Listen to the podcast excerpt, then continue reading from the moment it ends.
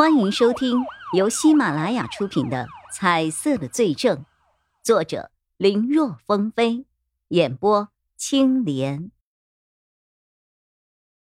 高逸逸的脸色有些惨白，说话也不如以往有力度，但说的话却十分的清晰，思路也很明确。和他刚才告诉你的一样，指甲只是角质，无法提取 DNA。能不能对比上，要取决于指甲里是否还有其他东西，比如死者的血液是否浸染在了指甲里。按照凶手的做法，每次都是直接硬扒下来的，那在指甲上肯定沾染了大量的鲜血。如果凶手没有及时清理干净，就进行了包浆处理，那我们或许还有对比的样本。可是这都过去多少年了？早就氧化的不行了吧？刚才那位法医表示不赞同，提的也很在理。的确，一般这么长的时间肯定不行了。但是，如果凶手在获得指甲后没多久就把指甲做成了美甲呢？就像是琥珀包裹着的蚊子一样，过去再长的时间，蚊子也能和当年一样。甚至还能从里面提取一些血液，这指甲里只要浸染了血，或许能够保存到现在。那名法医听得眼睛冒光，他怎么没有想到这一点呢？当下按照高逸逸给出的方向，立刻测试了起来。高逸逸本来想亲自动手的，但被电击的后遗症还在，他的手还有些发抖，实在是做不了精细活儿。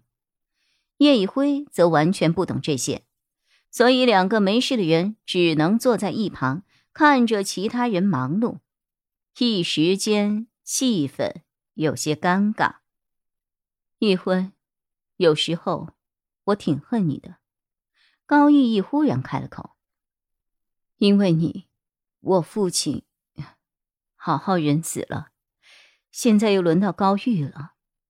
或许他们不是什么好人。”但到底养育了我，看着他们死的死，逃的逃，我心里真的很不是滋味。但是，我又很感谢你，是你让我知道了自己真正的父亲是谁。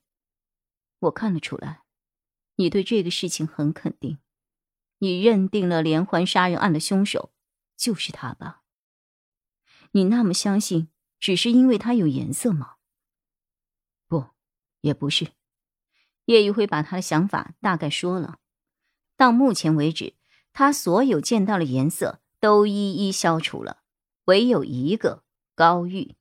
这种情况下，高玉对他而言具有强烈的怀疑性。但是具体是凶手还是重要线索，这还不好下定论。可高玉忽然的奇怪举动，给了他怀疑的方向。这种办案的方式。你不觉得讶异吗？高逸逸忽然话锋一转，叶一辉没有理解他的意思。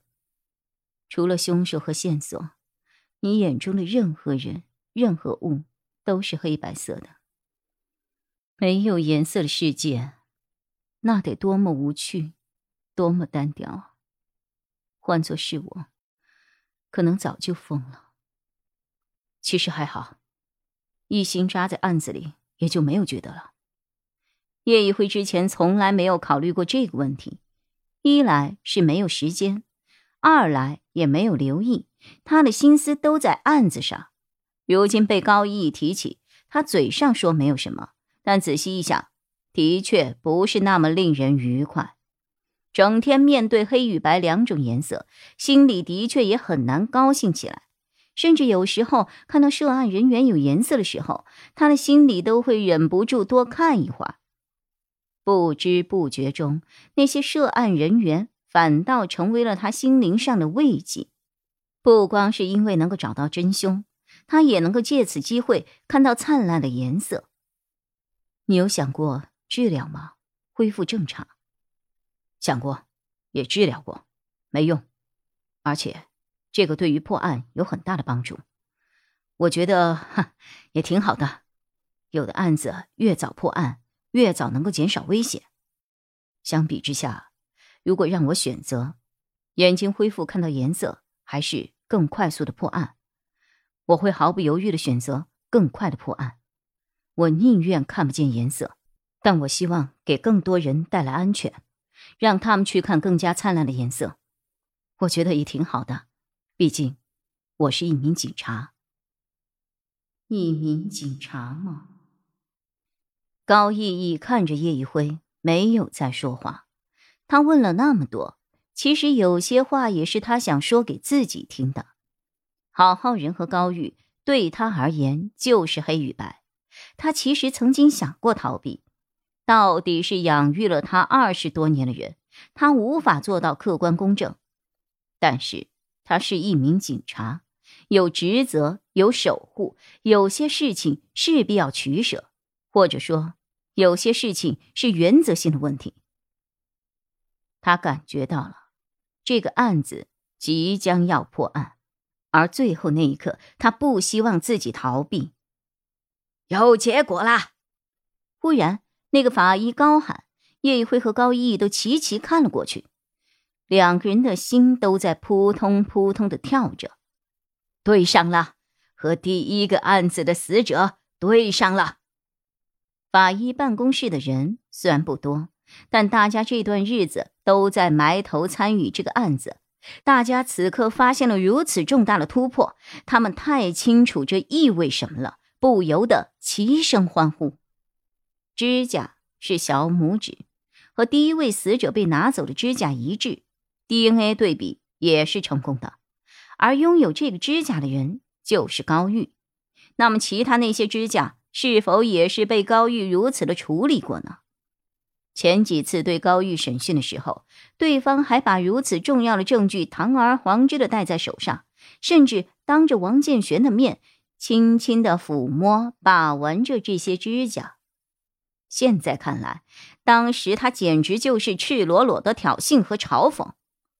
但不知道就是不知道，如果不是高玉奇怪的举动，或许……永远也没有人想到，他贴着的美甲竟然是用死者的指甲所制成。